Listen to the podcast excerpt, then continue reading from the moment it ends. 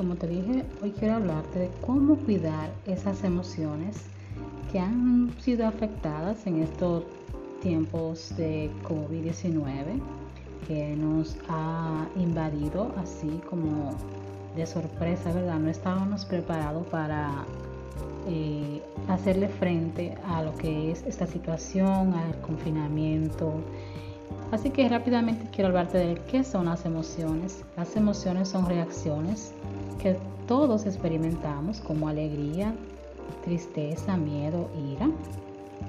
Es curioso que casi la mitad de la población considera que el confinamiento ha sido muy duro a nivel emocional, pero tan solo un 3% afirma haber recurrido a algún profesional para abordar la situación.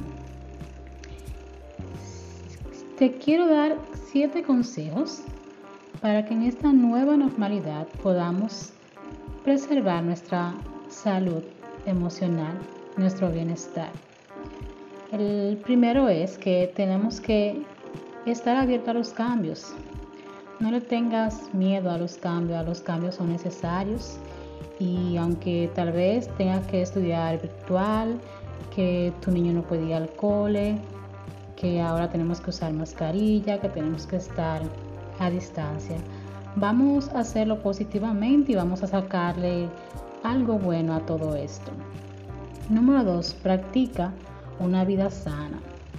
Aunque estemos en casa, tenemos que alimentarnos de la mejor manera porque nuestro cuerpo luego se va a ver afectado. Así que cuida tu salud, cuida tus alimentos, cuida tu comida y trata de no estar todo el tiempo comiendo cosas de la calle. Eso no es bueno para nuestra salud. rodeate de personas positivas. Es necesario que no estemos sobreinformados de tanta noticias que muchas veces son falsas. Trata de tener un grupo de apoyo que puedan animarse, puedan apoyarse y todo lo que hagan sirva para algo bueno, para crecimiento. Cuarto, aprende a gestionar las emociones. O sea, está bien tener ira de vez en cuando, está bien estar desanimado, pero que esos sentimientos no se acumulen en tu cabeza y te dejen ahí estancado, que siempre te vea que estás molesto o que siempre te veas que estás triste. No, o sea, estoy triste ahora, pero luego estaré mejor. Tengo miedo, pero no siempre tendré miedo. Tengo un poco de ira, pero lo voy a resolver. Número 5. Cuida los hábitos y horarios. Ten rutina para todo.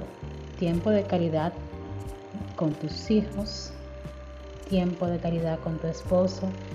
Sobre todo, tiempo de calidad para ti. Cuídate. Protégete. Ve de vez en cuando eh, a caminar por lo menos 15 minutos. Trata de relajarte. Y Número 7. Ten pendiente tu salud mental en todo tiempo. Si ves que no te sientes bien y que ya tienes mucho tiempo con ira, con tristeza, es bueno que hables con alguien o con un profesional que pueda ayudarte. Estamos para mejorar tu vida. El cómo nos sentimos y cómo nos encontramos emocionalmente influye de una forma importante en nuestras vidas. Te recomiendo que tengas un, un récord de tus emociones. Puedes hacerlo tipo diario y escribir cómo te sientes, qué sentiste y eso te va a ayudar a conocerte. Para conseguir tu bienestar emocional debes comunicar tus sentimientos tanto las alegrías como las tristezas, problemas que a todos nos invaden. Ten en cuenta cada una de estas recomendaciones y lo más importante, cuida tus emociones para que siempre estés feliz. Quiérete, ámate. Aprende a gestionar tus emociones. La salud mental es importante. Te espero en un nuevo episodio aquí donde podemos aprender sobre lo que es psicología. Bye.